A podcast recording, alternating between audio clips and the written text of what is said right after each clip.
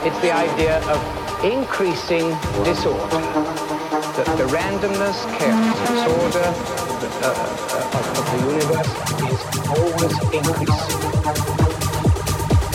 An ex-vice chancellor of Oxford University recently said,